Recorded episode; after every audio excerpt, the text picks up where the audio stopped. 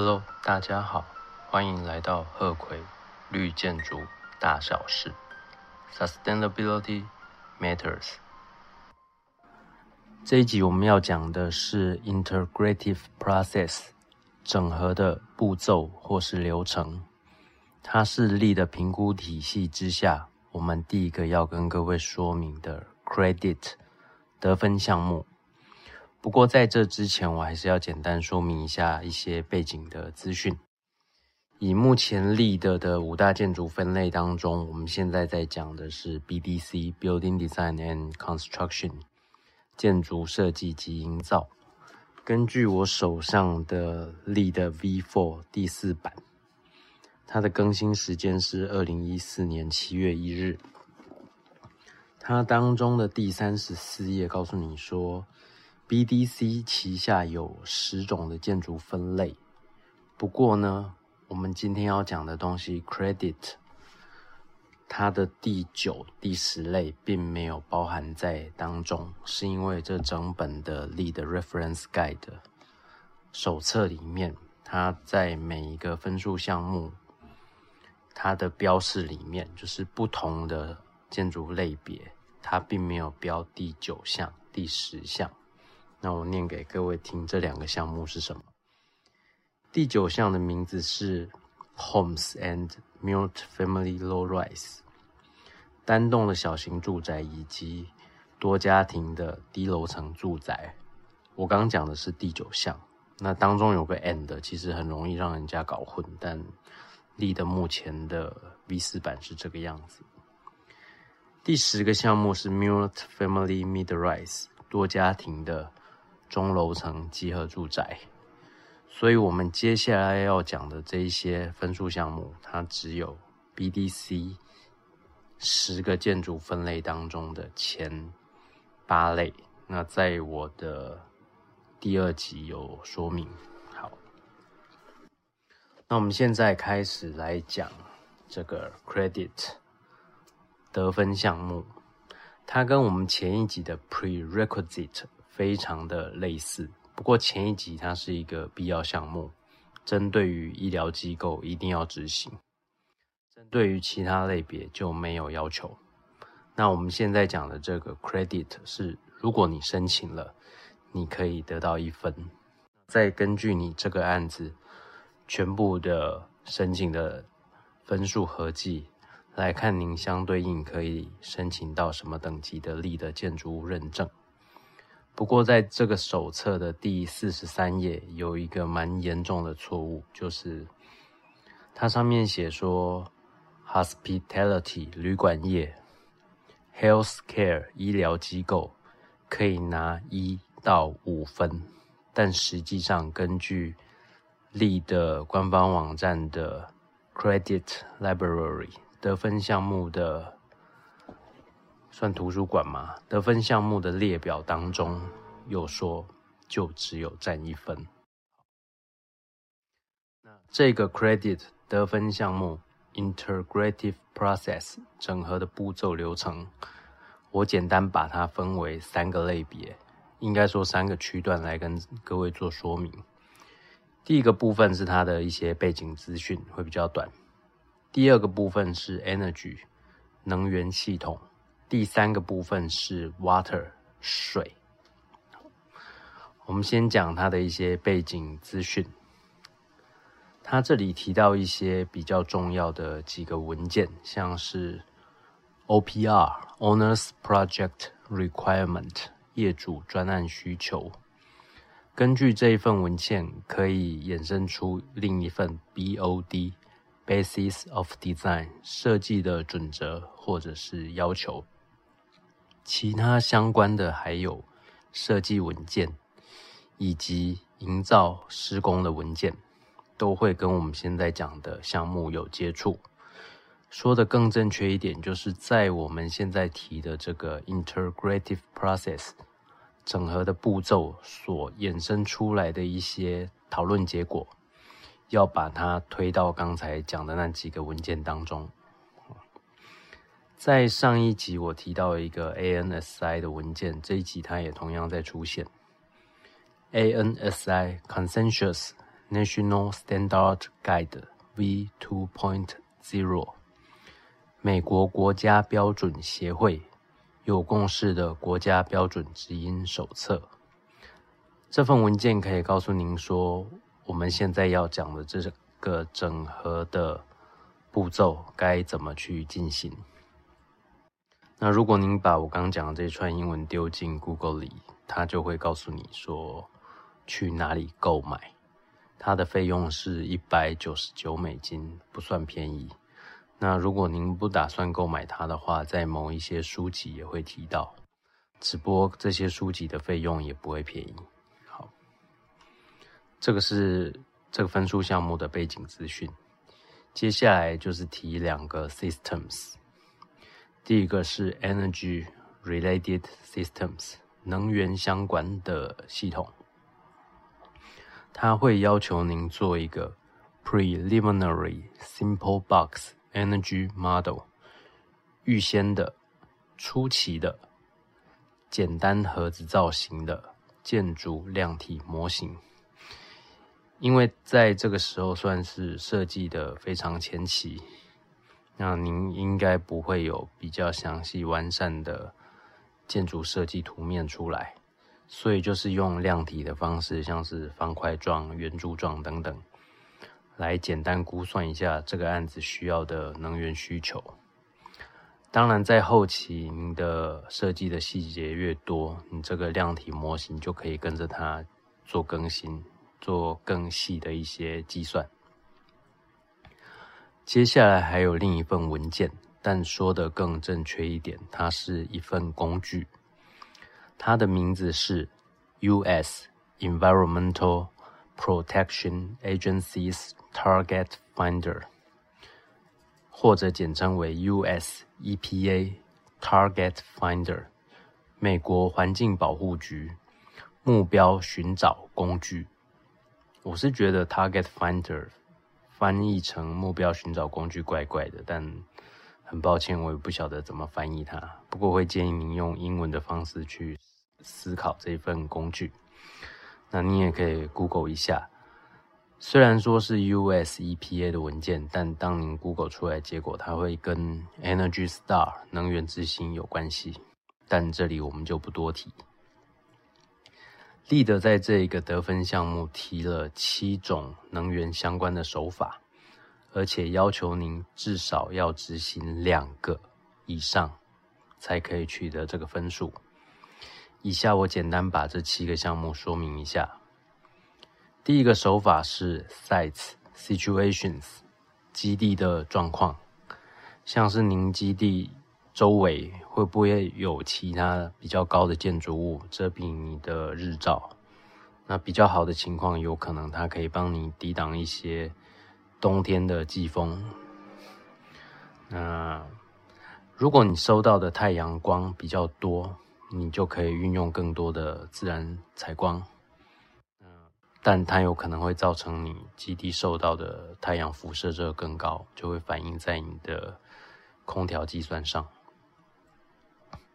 第二个手法是 massing and orientation，因为我发音不太好，massing 我说明一下，它是 m a s s i n g。massing and orientation 就是指你建筑物的量体跟它的方向或者说方位。那我们知道说，如果量体越大，你需要的照明或者是空调的空间就会越多。那你使用的能源理论上就会跟着比较高。至于方位呢，我们常常讲坐北朝南。根据我在台湾多年的经验，如果你的建筑物有西晒的问题，那太阳光会让你在夏天非常的热，造成的空调负载就会比较高。所以这个也是在设计的初期就需要考虑到的一些部分。第三个手法是 Basic Envelope Attributes，基本的建筑外壳贡献。但我认为直接讲建筑外壳四个字就可以。如果你的建筑外壳绝缘做的够好，那建筑物内跟建筑物外的热交换就会比较少，那你需要的空调负载就会相对比较低。另外还有一个议题是 window to wall ratio，开窗比率或者是开窗率。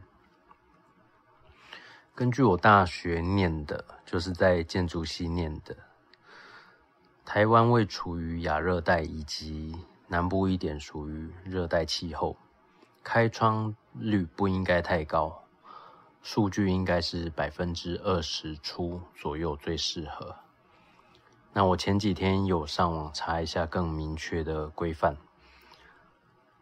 内政部的建筑研究所，它有提供一些数据，像是说，办公空间通常会需要比较大的窗户，视野比较好，不过会建议说开窗率在百分之三十五以下。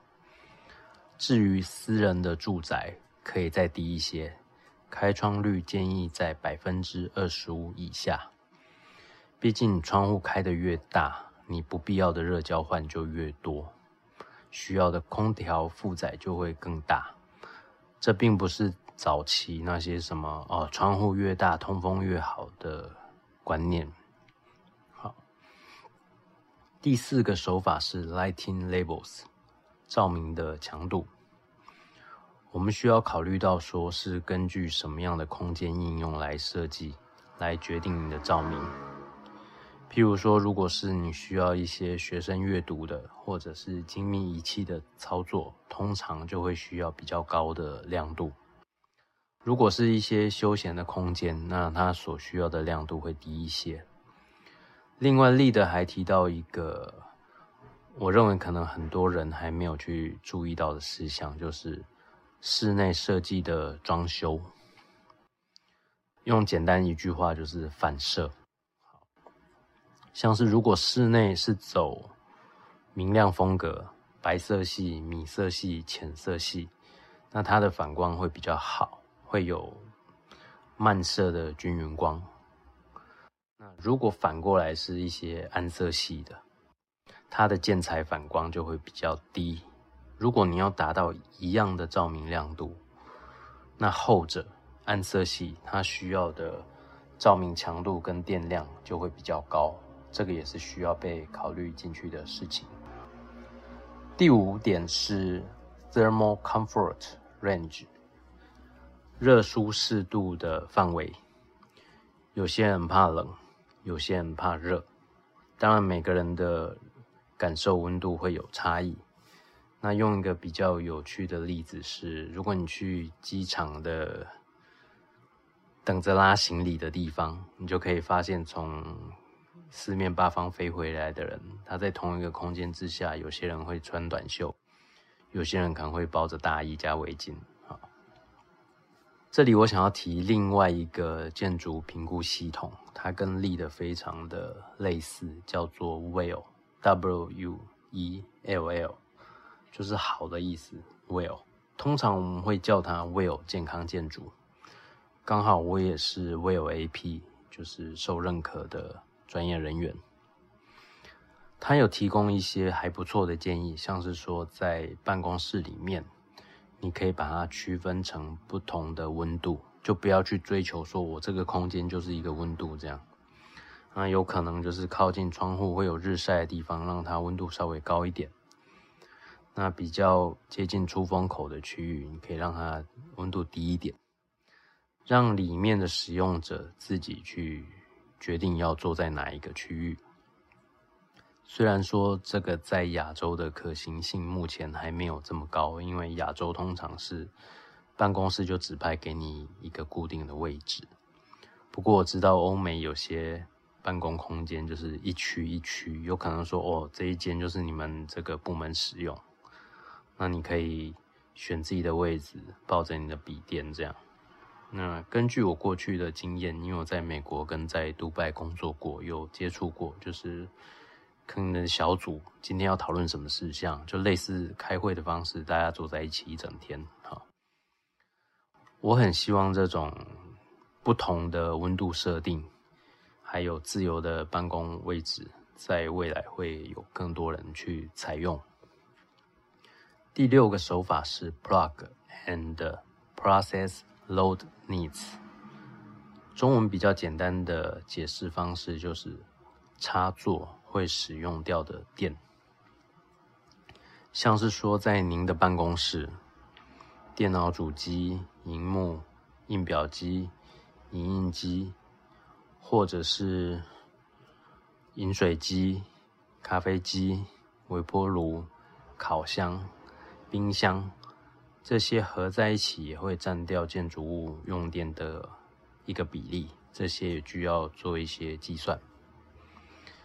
第七个能源手法是 programmatic and operational parameters，程式化的及营运相关的系数。我知道这句话听起来很像电脑工程师会讲的话，但简单的说，就是在不同的季节。不同的营运模式下需要的电量不一样。那季节就是春夏秋冬，这个我们都懂。那营运模式就是指有上班的天数、放假的天数，需要的不同。我前几天查了一下一个资料，台湾在二零一八或二零一九年是全世界工作时数第四的地方。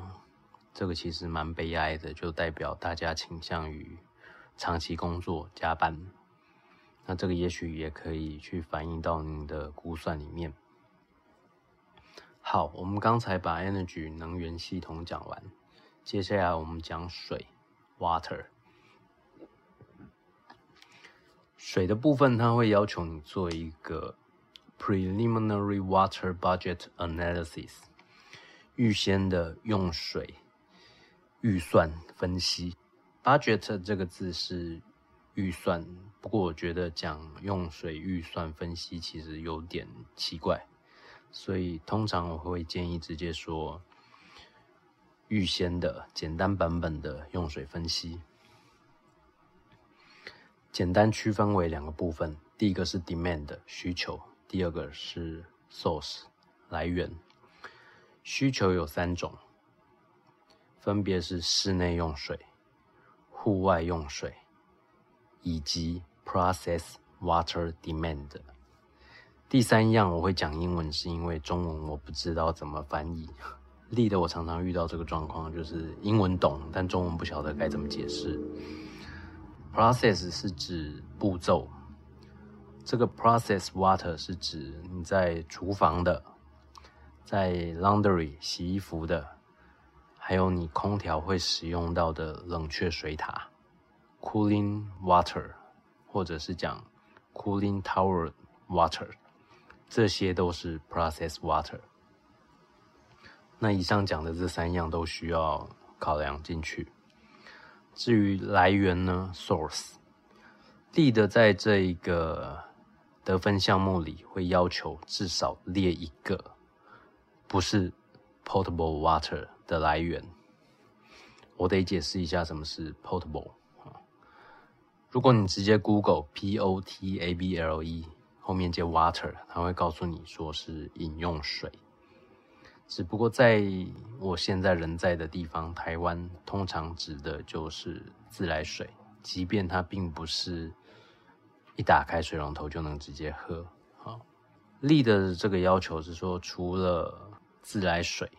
之外，你至少要列另外一种水的来源。最常使用的就是雨水。根据你的气候降雨量去估算，说在不同的季节可以收集多少的雨水，过滤之后再使用。那您可能会想到另一个来源叫地下水，但其实。超抽地下水会造成很严重的问题，像是地层下陷以及土壤盐化等等。我前几天有查这个议题，就是提到应该是雅加达这个城市，它在过去这几十年之间下降的非常快。那可能在短短一二十年，如果没有改善的话，它应该是超过百分之九十的面积会低于水平面以下，会有很大的危害，甚至于强迫得搬迁离开那个地方。好，简单做个总结，我们今天讲的是力的九个得分大项目 （Integrative Process） 整合步骤旗下的 Credit 得分项目，它的名称刚好跟得分大项目一模一样，integrative process 整合的步骤。我是认为利的当时在命名这些分类的时候，没有太用心的去考虑到混淆的问题。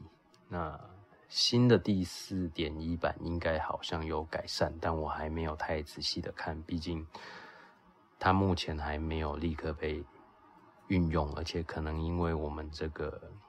新冠肺炎 （COVID-19） 的时间会有所推迟。Anyway，我们今天讲了整合步骤的背景，还有两大系统：用电 （Energy） 以及水 （Water）。更正一下，不能讲用电，要讲能源。即便我们知道能源最常使用的是电，那其他可能一些天然气或者是风力发电，有的没的。都可以包含在里面。好，以上是我们今天这一集，非常感谢您的收听，我们下次见，拜拜。感谢您的收听，下一集见。鹤葵绿建筑，大小事，Sustainability Matters。